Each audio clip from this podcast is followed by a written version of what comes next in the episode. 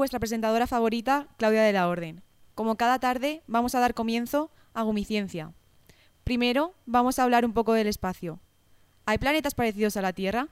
Aitana Sánchez nos va a resolver nuestra duda. Adelante.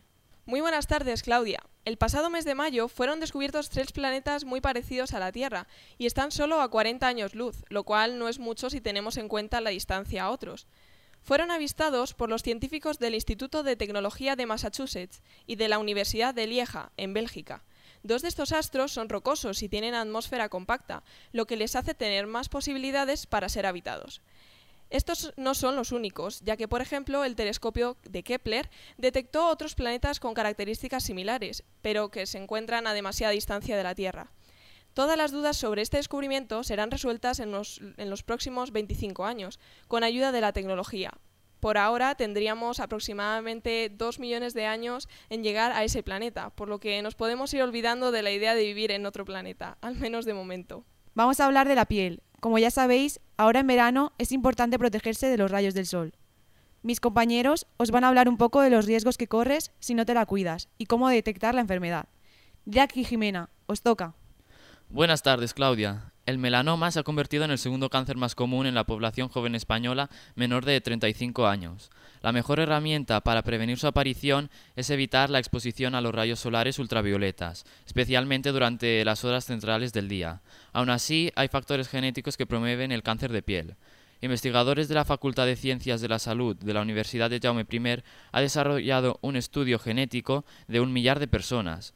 El trabajo conjunto con el INCLIVA revela que los hombres tienen una pigmentación más clara que las mujeres, así como una peor respuesta al sol.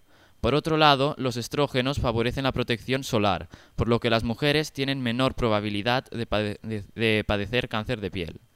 La investigación de la genética y de la pigmentación humana es importante para comprender la biología y la evolución humana, así como la biología del cáncer de piel, lo que nos puede servir de gran ayuda para prevenir, evitar o incluso combatir este tipo de cáncer. Buenas tardes, Claudia. Un equipo del Instituto de Investigación Sanitaria La Fe y del Centro Tecnológico AINIA han desarrollado un prototipo experimental que permite detectar melanoma, el tumor maligno más mortal entre los cánceres de piel y cuya detección temprana juega un papel crucial. Además, este nuevo sistema permite delimitar el área afectada por la lesión para facilitar la intervención quirúrgica. Este está basado en la tecnología de la visión hiperespectral o imagen química, una tecnología que combina las ventajas de la visión artificial, obtención de imágenes mediante máquinas, con la potencia de los rayos infrarrojos.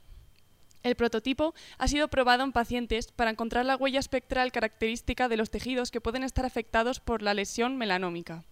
El resultado ha sido que en el 100% de los casos estudiados se han diferenciado correctamente. Tras los resultados satisfactorios de las pruebas realizadas, ahora AINIA y el Instituto de Investigación La FE buscan un fabricante de equipos médicos dermatológicos para la construcción de prototipos que permitan aumentar los modelos de cara a mejorar la eficacia en la detección temprana del melanoma.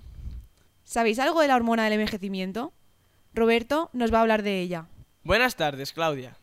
Varios estudios afirman que la enzima telomerasa es la sustancia que más se acerca al concepto de elixir de la juventud, porque el envejecimiento está relacionado con el acortamiento de los telómeros, estructuras existentes en los extremos de los cromosomas que sirven para proteger al ADN. El tamaño de los telómeros permite estimar la edad de una célula. Siempre que la célula se divide, los telómeros disminuyen de tamaño, hasta que llega un momento en el cual la célula muere.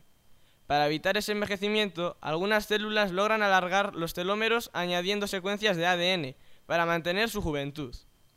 Además, en un estudio reciente, investigadores brasileños y estadounidenses demostraron que es posible estimular la producción de esa proteína utilizando el empleo de hormonas sexuales.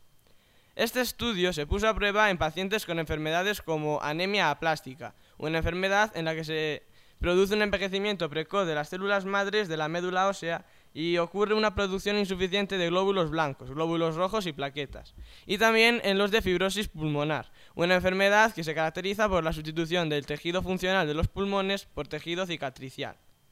La falta de telomerasa también puede afectar al funcionamiento del hígado, produciendo cirrosis, y también a otros órganos. En 2009 se mostró en un artículo que los andrógenos, que en el organismo humano se transforman en estrógenos, estimulan la síntesis de la telomerasa en las células. En lugar de estrógeno, se optó por tratar a los pacientes con andrógeno porque ofrece más ventajas.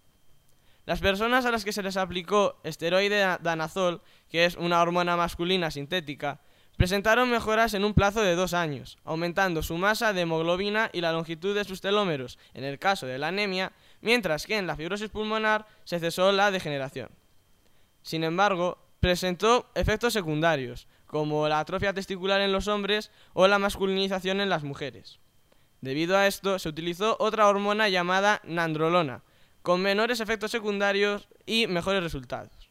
De todos modos, se sigue investigando, porque todavía no está claro si en personas sanas los beneficios de este tratamiento superarían a los riesgos, y su beneficio en la lucha contra el cáncer. Nos ha llegado una noticia en exclusiva. El primer implante de la válvula aórtica ha tenido lugar en Barcelona. María nos va a profundizar un poco. Buenas tardes, Claudia. El Hospital Clínico de Barcelona ha conseguido por primera vez en España implantar una válvula aórtica humana sin células del donante. Esta exitosa intervención ha estado enmarcada dentro de un proyecto europeo llamado ARISE. La novedosa técnica utilizada reduce el riesgo de rechazo por parte del paciente, ya que neutraliza la respuesta inmunológica que tiene el organismo al detectar un cuerpo extraño. Entre sus numerosas ventajas se encuentra que la cáscara del donante cambia y las células del receptor la cubren. Esto significa que al realizar esta intervención en niños pequeños, la válvula continuará creciendo con total normalidad.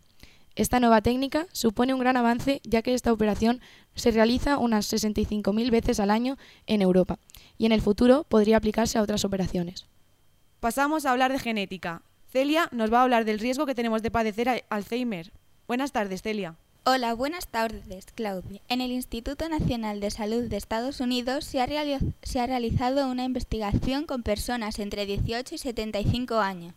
Este estudio pretende detectar el Alzheimer en adultos jóvenes y así evitar los daños en la memoria y en el pensamiento. De esta manera han descubierto que existe una fase en la que todavía no han aparecido los síntomas, la cual puede durar más de 10 años. En este sentido, de 194 participantes, en un principio sanos, 15 se encontraban en esta fase. Con respecto a los más jóvenes, se descubrió que el riesgo de padecer Alzheimer está ligado con el tamaño del cerebro. Cuanto más pequeño, hay mayor riesgo. El objetivo de la investigación es ayudar a los médicos a identificar la enfermedad tan pronto como sea posible para administrar tratamientos preventivos. Nunca paramos de descubrir cosas. Se han encontrado 93 áreas nuevas en nuestro cerebro. Clara, ¿cómo ha sido esto? Hola, Claudia. En efecto, unos investigadores de la Universidad de Washington y de otras instituciones internacionales han realizado un mapa de 97 nuevas áreas de la corteza cerebral humana, además de confirmar otras 83 que ya se conocían. Para ello, han desarrollado un software que detecta automáticamente la huella digital de cada una de estas áreas. Dicen los autores que estos nuevos conocimientos podrán ayudar a explicar cómo evolucionó nuestra corteza cerebral, así como las funciones de sus áreas especializadas en salud y en enfermedades. También podrían ser aplicados para lograr mayor precisión en la cirugía del cerebro, pese a que antes era casi imposible.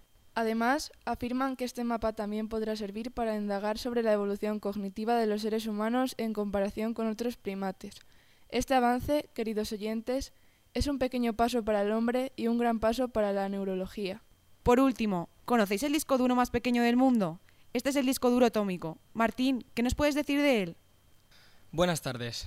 Un equipo de científicos de los Países Bajos, entre los que se encuentra un español, ha conseguido crear el sistema de almacenamiento de información más eficiente hasta la fecha. El nuevo método emplea átomos de cloro, que en función de su posición representan unos y ceros, permitiendo la lectura y escritura en tan poco espacio. Esta invención es capaz de recopilar 500 veces más información que el mejor disco duro disponible actualmente. Sin embargo, requiere unas temperaturas extremadamente bajas y al estar aún en fase de desarrollo, las velocidades a las que trabaja son muy reducidas. Como curiosidad, este sistema es capaz de almacenar todos los libros escritos hasta el momento en el tamaño de un sello. Bueno, pues esto es todo. Espero que hayáis podido aprender algo nuevo. Hasta pronto.